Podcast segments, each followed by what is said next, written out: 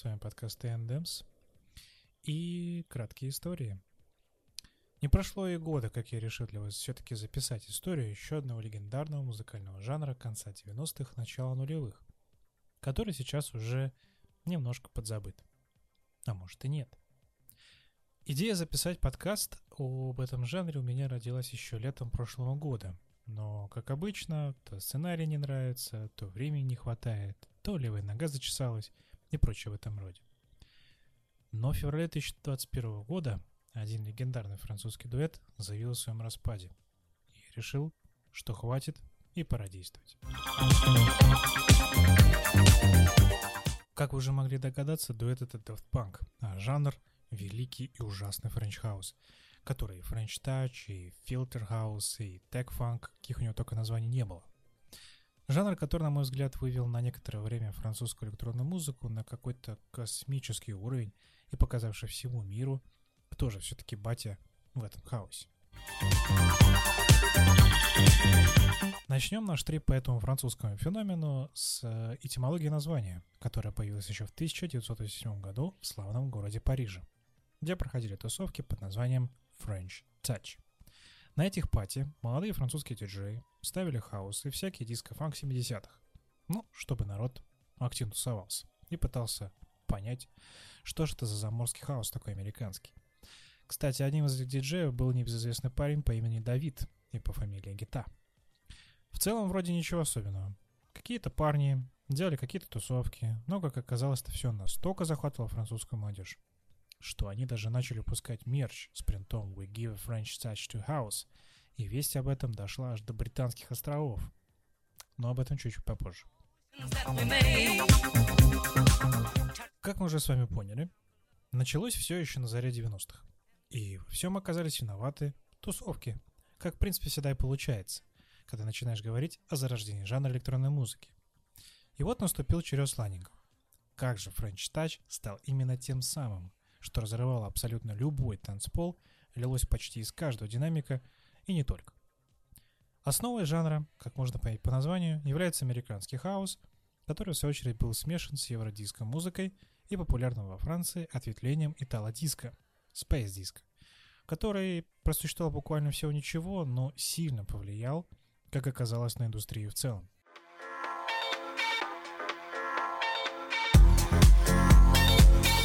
Грубо говоря, отцом всего, что сейчас называется френч-хаусом, является Тома Бангальтье, или на английский манер Томас Бангальтьер, и его работы на ныне почившем лейбле Roulé. Одной из этих работ, кстати, является единственная композиция трио Stardust под названием Music Sounds Better With You. На мой взгляд, это идеальный хрестоматийный трек, который даст вам понимание, что же это такое ваш френч хаус. Плотнейшая ритм-секция, текст, слегка заполняющий пустоту — засэмплированный гитарный риф из э, трека Fate, э, всемирно известный Чака Кан, и вуаля, трек готов.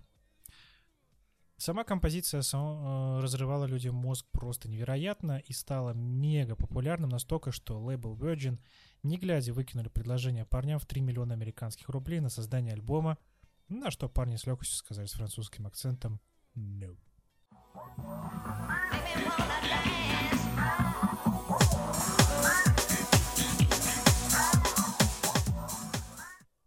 Вот если продолжать тему именно альбомов, то одним из первых и самым важным, на мой взгляд, альбомом периода становления жанра является снова единственная работа дуэта Motorbus под названием «Пансуль».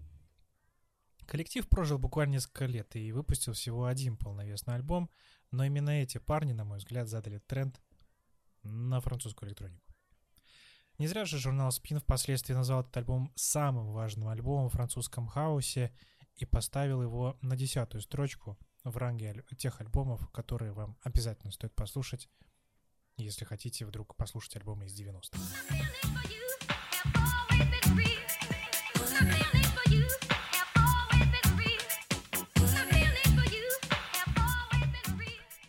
Да, кстати, дуэт Motorbus, распавшись, даст начало двум еще одним крутейшим проектам в French House, и не только.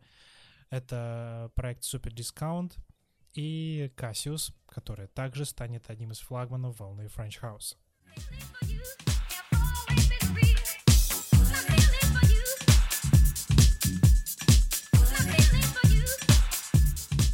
Ну и вот, наконец, мы пришли к тем самым господам, которые дали мне мотивационного пинка записать сей подкаст. Дуэт Daft Punk, который абсолютно не нуждается в представлении и которому можно посвятить отдельный выпуск, растекаясь в комплиментах на протяжении часов эдак двух.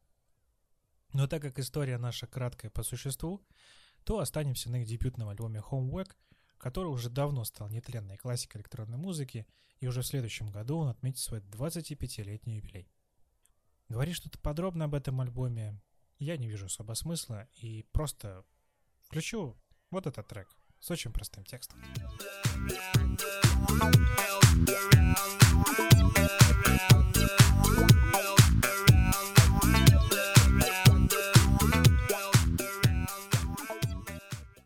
Уже в начале нового тысячелетия французский хаос становится уже международным феноменом благодаря таким товарищам, как Боб Синклер, Этьен де Креси, да, тот самый из Моторбас, который стал супер дискаунт, Бенджамин Даймонд из э, того самого дуэта, даже трио Stardust, и Modjo со своим треком Lady Tonight бьют откровенно по европейским хит-парадам настолько, что буквально насаждают тренд на новую французскую волну. В 2005-м, между прочим, даже сама Мадонна не устояла от, под натиском популярности френч-хауса и выпустила альбом Confessions on a Dance Floor, в котором явно прослеживается сильное влияние френч-хауса.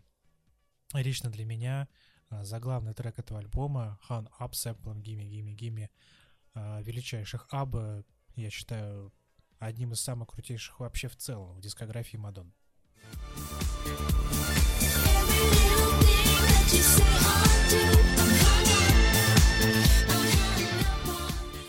Все было вроде классно. И играл вот этот милый диско-фанковый френч-хаус отовсюду, как вдруг наступил 2003. И появился лейбл Ed Banger во главе с Педро Винтером, известным как PZP, и Френч Хаус окончательно скрутил голову всем. Сам лейбл задал тренд на новый французский хаус. Чем он отличался от предыдущего? Естественно, более жестким звучанием, еще сильнее качавшим танцполы, но при этом имеющий тот же самый шарм диско-фанка 70-х 80-х.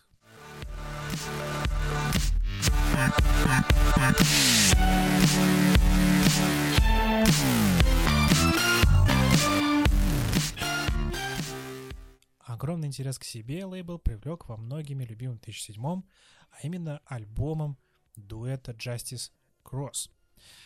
Альбом слегка мрачный, невероятно кочевый хаос с пробивным басом, скрежещущим, скрежещущими прям синтами. Этот материал покорил сердца меломанов по всему миру и снова заставил говорить о Франции как законодательнице моды в электронной музыке.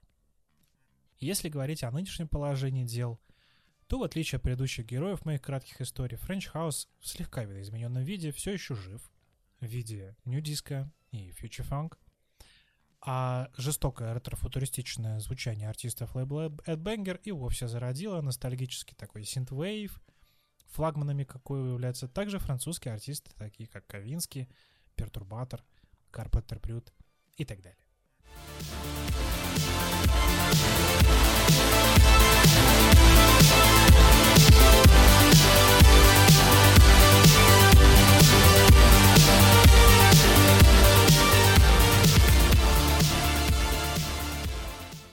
Возвращаясь снова в феврале 2021, когда Daft Punk официально распался, я подумал, что многим будет слегка наплевать. Ибо последний альбом у них выходил уже далеко в 2013 м Не был он больше крутым, но все-таки каноничным фанково-дисковым альбомом. Дуэт уже давно не появлялся с выступлениями, но сам факт настолько шокировал меломанов, что продажи альбома выросли аж на 8 тысяч процентов. Вы себе можете представить. 8 тысяч. Я лично даже представить себе не могу, сколько было произведено транзакций, сколько было потрачено денег на альбомы одного единственного дуэта. Такая безмерная любовь, наверное, еще раз напоминает о важнейшей аксиоме. Великая музыка будет жить вечно. Ну а French House по праву можно считать величайшим и прорывным жанром в электронной музыке, который при всей своей очевидной простоте и элементарности имеет душу и готов вызывать у слушателей эмоции. Thank you.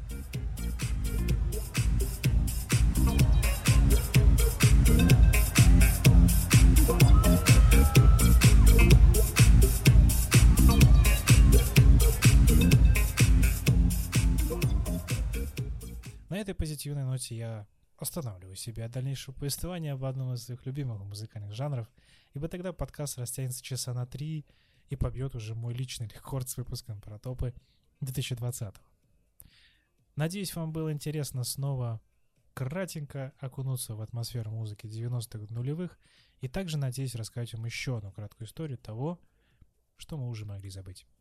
С вами был Артем Эндемс, и да пребудет с вами сила. Thank you.